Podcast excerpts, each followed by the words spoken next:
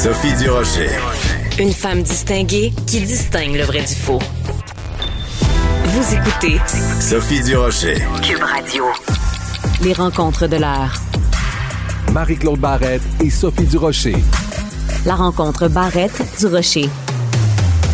6 décembre 1989, euh, je pense qu'on se rappelle tous où on était cette journée-là. Le drame épouvantable de Polytechnique, 14 femmes tuées parce qu'elles étaient des femmes. C'est évidemment de ça qu'on va parler avec Marie-Claude Barrette. Marie-Claude, bonjour.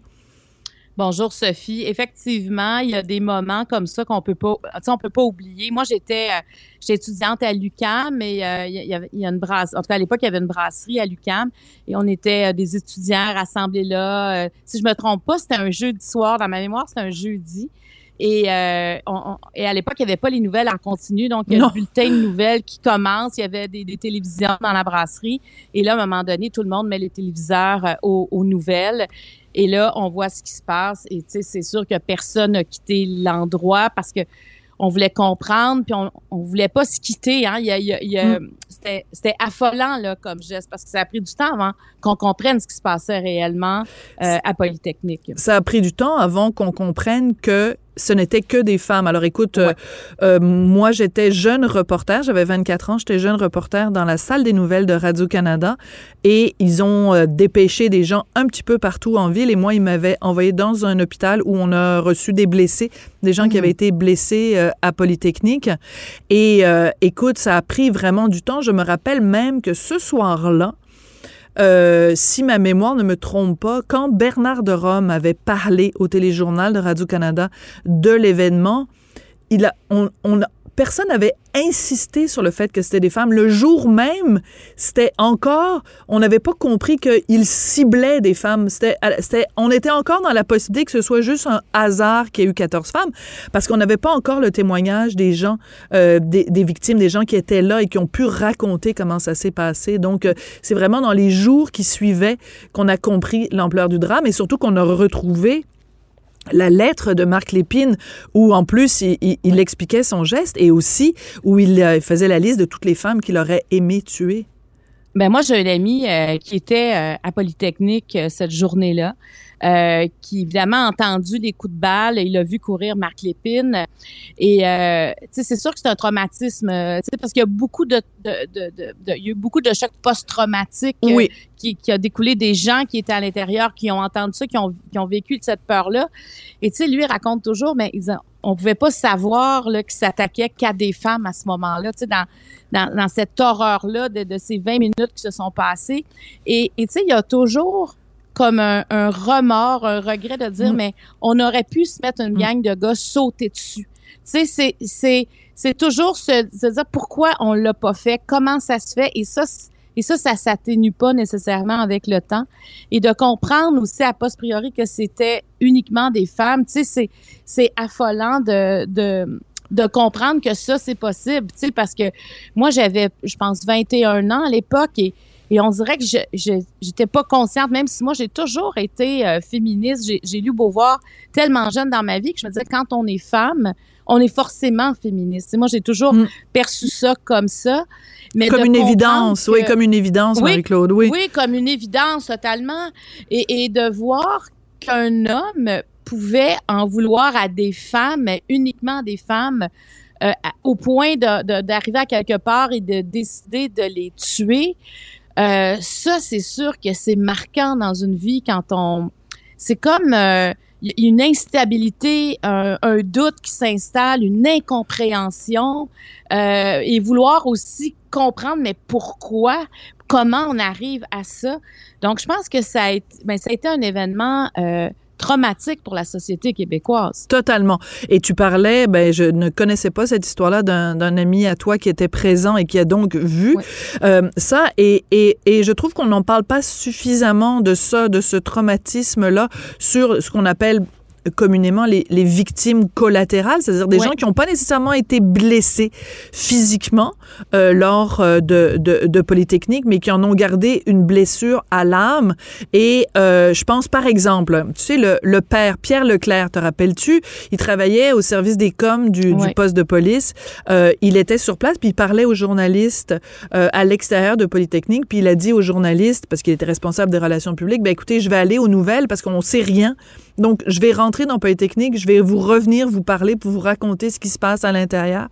Et il est jamais revenu parler aux journalistes parce que quand il est rentré, euh, en se promenant dans les corridors, en rentrant dans une salle de classe, il voyait des victimes, des victimes, des victimes, puis à un moment donné, il est arrivé face à face avec euh, sa fille au sol, qui était la dernière victime. Marc Lépine a tué Marise Leclerc, puis ensuite s'est enlevé la vie.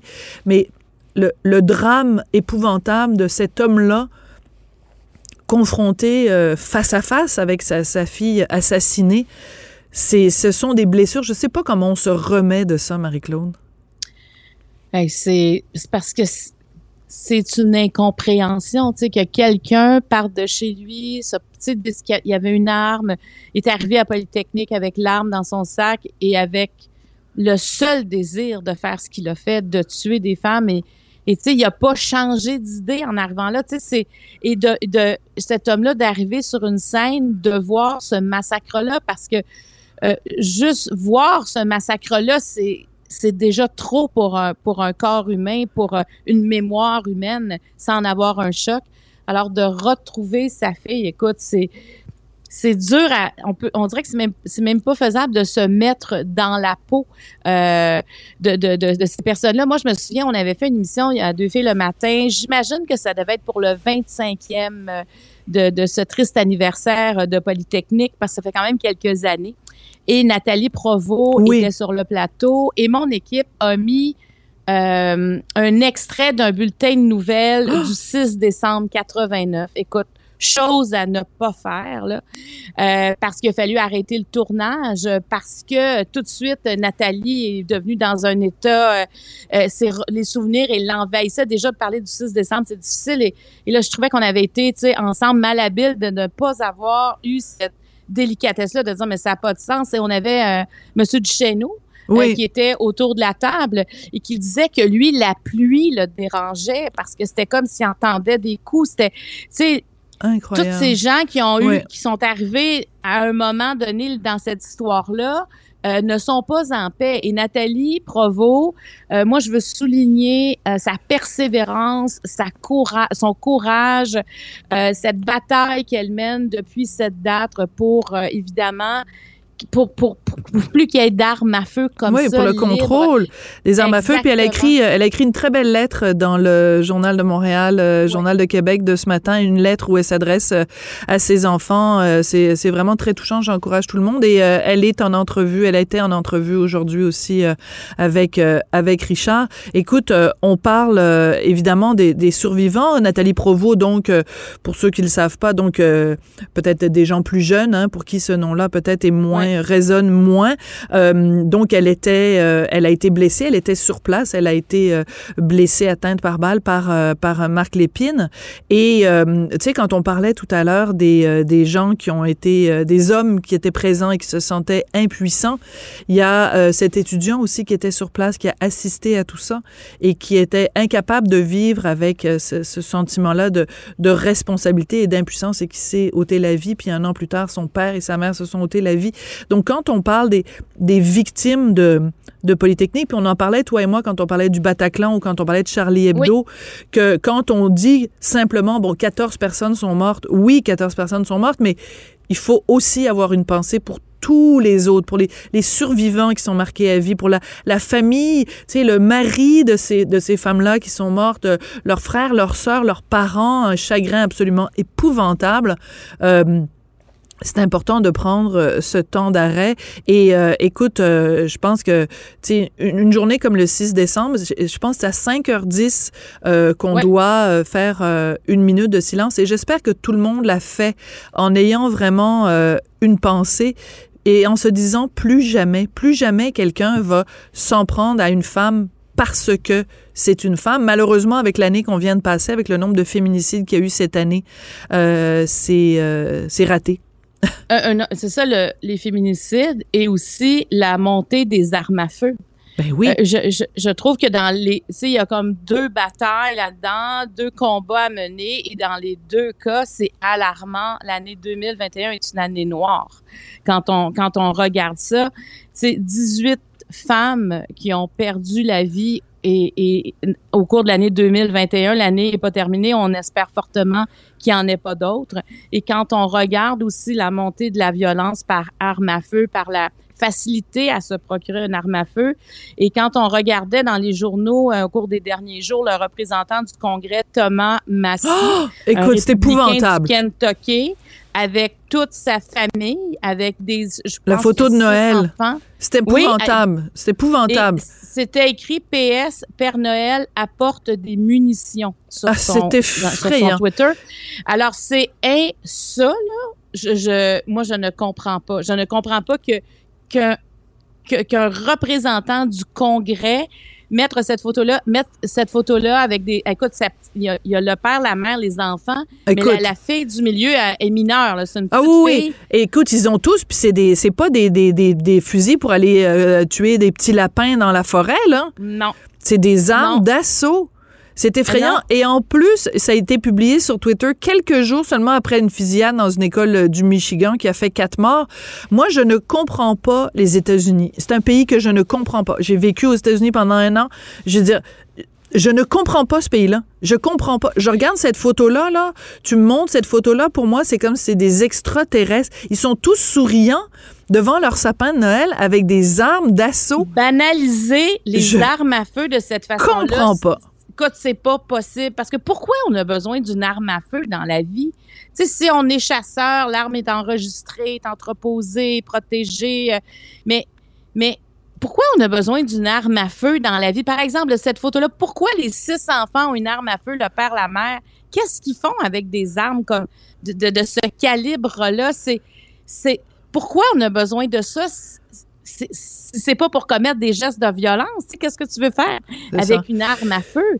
Et euh, Marie-Claude, si je peux juste, euh, juste euh, te raconter sur le donc, ce, représentant-là, Thomas Massey, donc a mis cette photo-là et évidemment, ça a provoqué un tollé. Donc, heureusement, aux États-Unis, il y a quand même des gens qui ont gardé leur tête sur leurs épaules et il y a quelqu'un qui a répondu à Thomas Massey en mettant euh, une photo. C'est la dernière photo euh, de, de, de, sa blonde et euh, à côté, c'est une photo de sa tombe parce qu'elle est morte dans, quand il y a eu la tuerie dans l'école à Parkland. Donc, il dit, tant qu'à partager des photos de famille, voici la mienne. Ça, c'est, excuse-moi, c'est pas sa blonde, c'est sa fille. Euh, voici une photo de ma fille, la dernière photo d'elle, puis à côté, sa pierre tombale, elle est, elle a été, euh, elle est morte. C'est terrible. Puis, tu sais, tu as les armes à feu et tu as euh, la violence. Tu sais, on parle beaucoup de la gestion des émotions des hommes, comment arriver à réduire ça. J'écoutais pendant la fin de semaine une série qui est sur vrai qui s'appelle C'est arrivé près de chez vous. Alors, ce sont tous des crimes qui ont été résolus, mais toute l'histoire du crime, comment l'enquête s'est déroulée.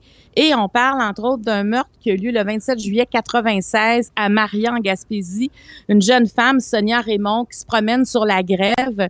Et tout à coup, Raymond Savoie, un homme qu'elle ne connaît pas, euh, va lui parler, puis elle l'a repoussé. Elle voulait rien savoir. Tu sais, euh, il avait l'air un peu à l'achaler, parce qu'on le voit lui-même raconter l'histoire euh, à un agent double.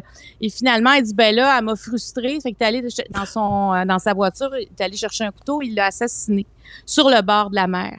Mais il raconte ça, je, me disais, il y a quelque chose là-dedans, tu sais, il n'a pas pu accepter un rejet et ça, ça valait la mort. Ouais. Et, c'est souvent ça, hein, dans les féminicides aussi, là.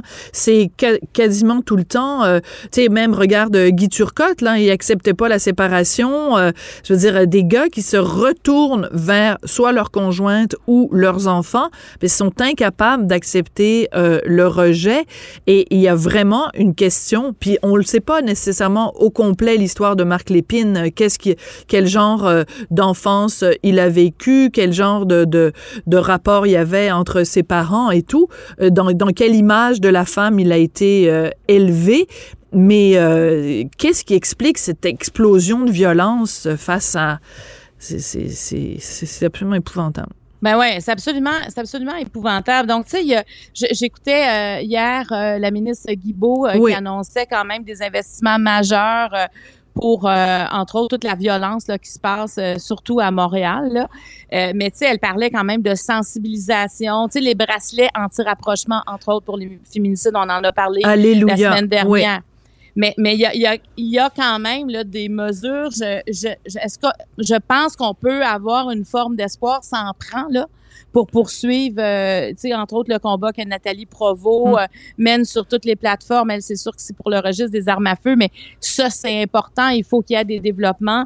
Mais pour contrer aussi la violence à sa base, euh, ça prend aussi euh, de l'écoute, ça prend des programmes. Si quand elles disent on va investir aussi dans des organismes qui s'occupent, euh, tu sais, des jeunes dans la rue, et, et c'est important d'aller au communautaire. Pour moi, il y a quand même quelque chose là de, de, de fondamental, tu sais, dans le cœur du développement de l'enfant, de l'adolescent, de se sentir faire partie d'un groupe. Tu sais, faut faut comprendre les besoins avant d'en arriver à faire partie des groupes ou avant qu'il y ait cette boule de violence, de haine contre les femmes.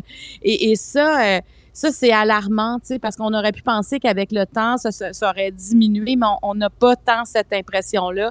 Donc, euh, il y, a, y, a, beaucoup à faire. Alors, moi, je suis euh, vraiment de près ce que la ministre Guibault fait. Je, je te dis, Sophie, je me dis, il faut qu'on fasse de quoi. J'ai comme l'impression qu'il y a quelque chose qui va en tout cas qui va qui va peut-être s'ouvrir. Est-ce que la génération montante, est-ce que les, les, les, jeunes hommes et les jeunes femmes sont sont plus habitués à cohabiter, à se sentir plus égaux les uns envers les autres. Puis à se parler, à se parler, Marie-Claude, de, de, puis je dis pas, je fais pas de lien entre ça et, et, et, Polytechnique, mais je fais un lien entre ça et les féminicides, les, la, la, quantité de gars qui gardent leurs émotions à l'intérieur et la seule façon pour eux de l'exprimer, c'est comme un espèce de volcan en, en, en éruption. C'est pour ça que c'est important aussi quand on investit euh, dans les maisons pour accueillir les victimes de, de violences conjugales, c'est aussi important d'investir en amont auprès des groupes qui viennent en aide aux hommes parce que c'est pas vrai que un, un, un, homme va se sentir vulnérable, va chercher de l'aide et qu'on ne pourra pas l'aider. À ce moment-là, on n'aide pas à régler le problème si, si on fait ça. Marie-Claude, euh, ben écoute, euh, je, si tu croises ton ami qui était là à Polytechnique, oui, euh, Jean offre, Simon. Jean Simon euh, offre lui euh, toutes nos, nos, pensées et une pensée bien sûr aujourd'hui pour tous euh, les survivants, les survivantes de, de, Polytechnique et surtout une pensée pour les 14 victimes. On, on pense à elles, leur pensée nous habite toute la journée. Merci beaucoup Marie-Claude et on se retrouve demain. Merci beaucoup.